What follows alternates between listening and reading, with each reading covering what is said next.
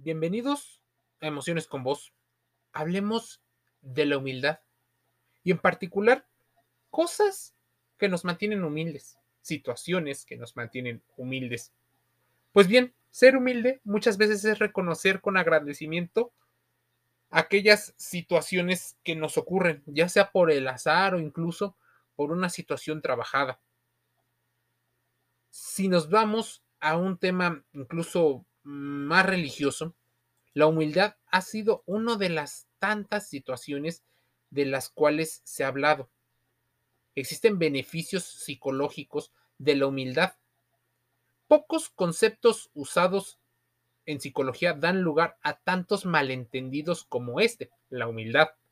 Algunas personas creen que ser humilde es ser alguien tímido, alguien reducido. Otras personas creen que consiste en tener un bajo nivel en la autoestima.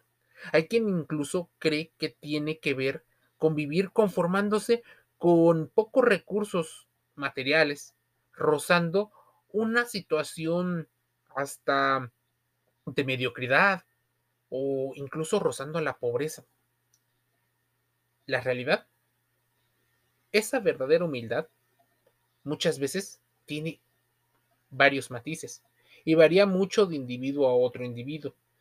Pero aunque parezca un tanto subjetivo, la humildad o la clave para cultivar la humildad es importantísimo para el desarrollo personal.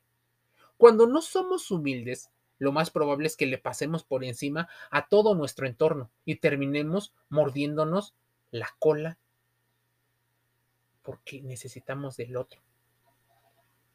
La humildad consiste en adoptar una determinada mm, mentalidad o valores para justo poder apreciar cualidades, logros y hasta los errores como parte del proceso, teniendo en cuenta que nos ancla a la realidad. Y esa es justo la razón por la que muchas personas no practican la humildad, porque la humildad pudiera anclarnos, como te decía, nos pudiera mantener en un aspecto racional en la realidad y no fantasioso de ideas donde el ego puede gobernarnos.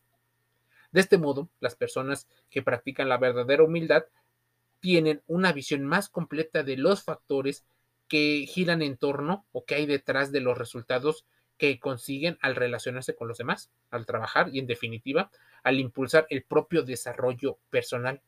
Tiene implicaciones tanto en la gestión de las emociones como en las relaciones personales.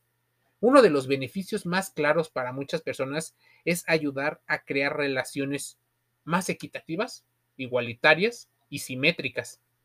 Las personas humildes no tienden a buscar un rol de dominación todo el tiempo, dado que asumen que la eh, ecuanimidad es un valor positivo en prácticamente todos los contextos y relaciones. Muchas veces ayuda a crear una conexión mucho más genuina con las personas las conoces más. E incluso nos evita caer en la trampa y las luchas de poder o de ego que a menudo se presentan en varias situaciones.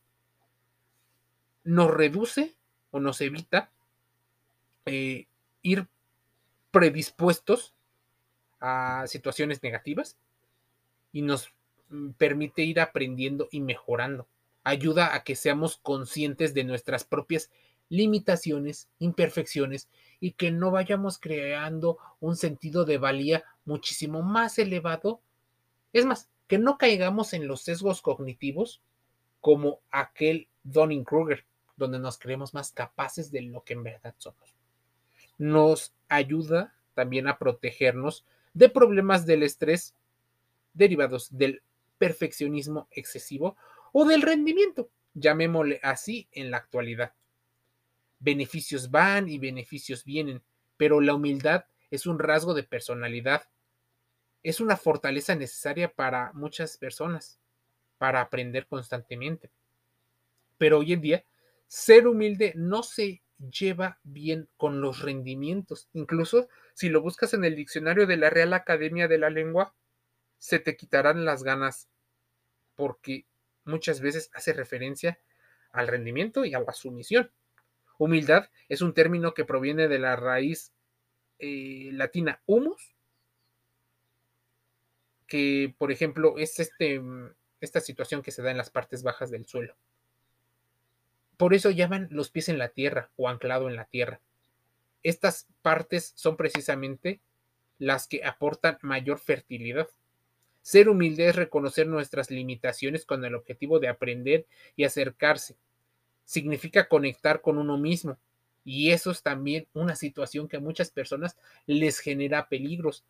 Como un mecanismo de defensa al principio y luego como un mecanismo incluso desadaptativo, ser humilde actualmente es complicado porque está mal visto. Estamos llenos de obligaciones, de presiones laborales, de proyectos y de actitudes que demostrar y de no defraudar.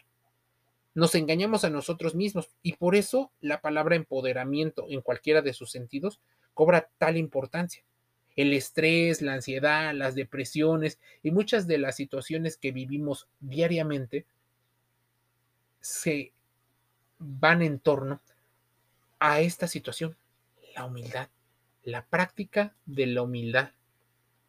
No es caridad, no es una situación en el cual se esté rogando. La falta de humildad no siempre aparece asociada a la alta autoestima o a la prepotencia. La humildad es frecuentemente confundida con una falta de valor u orgullo. La persona se relega a un segundo plano cuenta con, en teoría, baja autoestima y no sabe mostrarse ni pedir lo que necesita o poner límites. Sin embargo, esta concepción a veces está muy relacionada con los modelos religiosos y tradicionales de la educación. La humildad nos ayuda a anclarnos en la realidad, a sabernos mover entre el expresar lo que sentimos y necesitamos de forma asertiva y la modulación del ego, lo que, por supuesto, en una cultura consumista donde el ego predomina porque es muy emocional, porque hace que la energía supere todo, por supuesto, el ego gana más.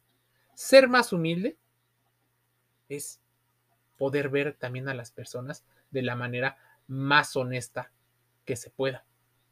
Importantísimo para poder sobrevivir. Ser humilde y cosas que me hacen ser más humilde no significa solo esos posteos de redes sociales donde te pasan pues desgracias y desavenencias. No, porque no eres un ser inmortal, no eres perfecto.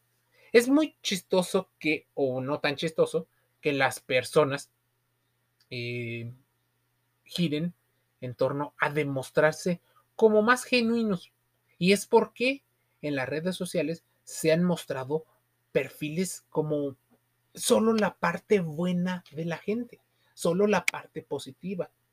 Entonces, como una situación hasta de credibilidad, se utiliza la humildad para conectar y hacer un engagement de la gente.